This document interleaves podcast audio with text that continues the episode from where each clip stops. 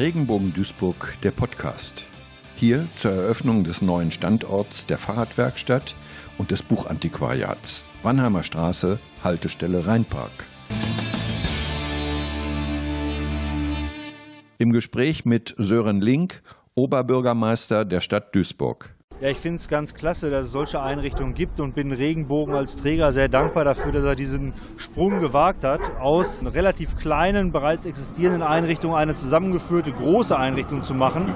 Es gibt Menschen Selbstwertgefühl, es gibt äh, Menschen Selbstbewusstsein und eben auch reale Jobs und sorgt dafür, dass alle was davon haben. Die Klienten, die Beschäftigten hier, aber auch die Bürgerinnen und Bürger. Jetzt habe ich schon von mehreren Interviewpartnerinnen und Interviewpartnern gehört, dass sie regen Kontakt zu Ihnen hatten und ähm, dass Sie das quasi mit ins Leben gerufen haben. Haben Sie damit jetzt ein Vorzeigeprojekt für Duisburg geschaffen? Naja, wir sind ja hier ein paar Meter weg vom Ziegenpeter. Das ist ja, äh, wenn man so möchte, ein integratives Restaurant. Damit waren wir ja schon sehr, sehr weit vorne. Und das ist jetzt eines von mehreren Angeboten, die wir in Duisburg haben. Wir begreifen uns als eine Stadt, die Inklusion will und da womöglich auch Inklusion lebt.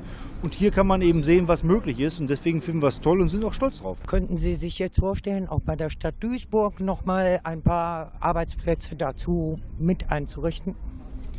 Wir sind äh, immer bemüht, die Behindertenquote zu erfüllen, sogar zu übertreffen. Das ist uns wichtig. Wir wollen, dass äh, Teilhabe gelingt und dazu leisten wir auch unseren eigenen Beitrag.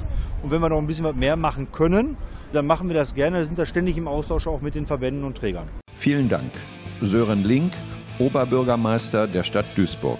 Nähere Informationen unter www.regenbogen-duisburg.de.